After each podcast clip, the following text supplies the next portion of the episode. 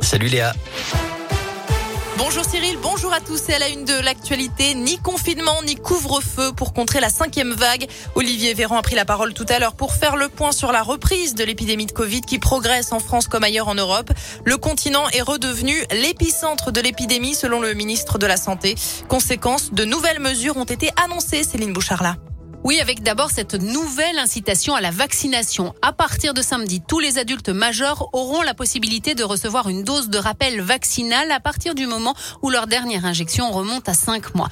D'ailleurs, à compter du 15 janvier, le pass sanitaire ne sera plus actif si la dernière dose remonte à plus de 7 mois.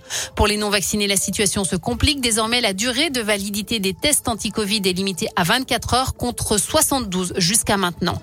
Quant au port du masque, il va redevenir obligatoire dès demain dans tous les établissements recevant du public. De nouvelles restrictions donc, mais aussi une dose d'espoir. Un nouveau traitement doit arriver début décembre, un antiviral sous forme de comprimé qui sera vendu en pharmacie. Il sera réservé aux personnes présentant des risques de contracter des formes graves du virus. Merci Céline. Et d'autres annonces ont été faites, notamment par le ministre de l'Éducation. Les classes ne seront plus systématiquement fermées au premier cas positif. Si un cas est déclaré, tous les élèves de la classe seront testés. Seuls ceux qui sont négatifs pourront revenir en classe.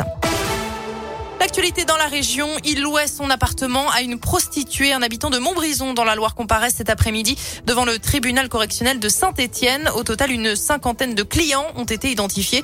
Ils ont tous été présentés à un délégué du procureur. Ils risquent une contravention de cinquième classe, soit 1500 euros d'amende. Objectif aussi de cette audience, déterminer la responsabilité pénale des logeurs dans ces affaires de prostitution.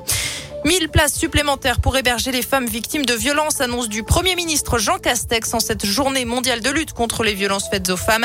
5000 téléphones graves danger seront déployés l'année prochaine.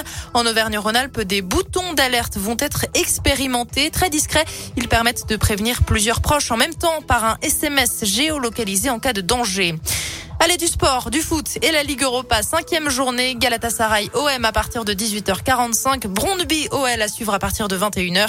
Hier, le Paris Saint-Germain a perdu en Ligue des Champions face à Manchester City, mais se qualifie quand même pour les huitièmes. Et puis toujours en foot, la ruée vers les maillots. Près de 70 personnes étaient présentes à l'ouverture ce matin de la boutique des Verts, certaines depuis plusieurs heures pour venir acheter le maillot collector de Loïc Perrin, le capitaine emblématique des Verts qui a sorti cette tunique en 400 70 exemplaires comme le nombre de matchs qu'il a disputés chez les pros et ils sont tous partis. La météo et un ciel qui reste bien couvert cet après-midi dans la région. Ça va rester pluvieux et froid, des températures qui ne vont pas au-delà de 8 degrés.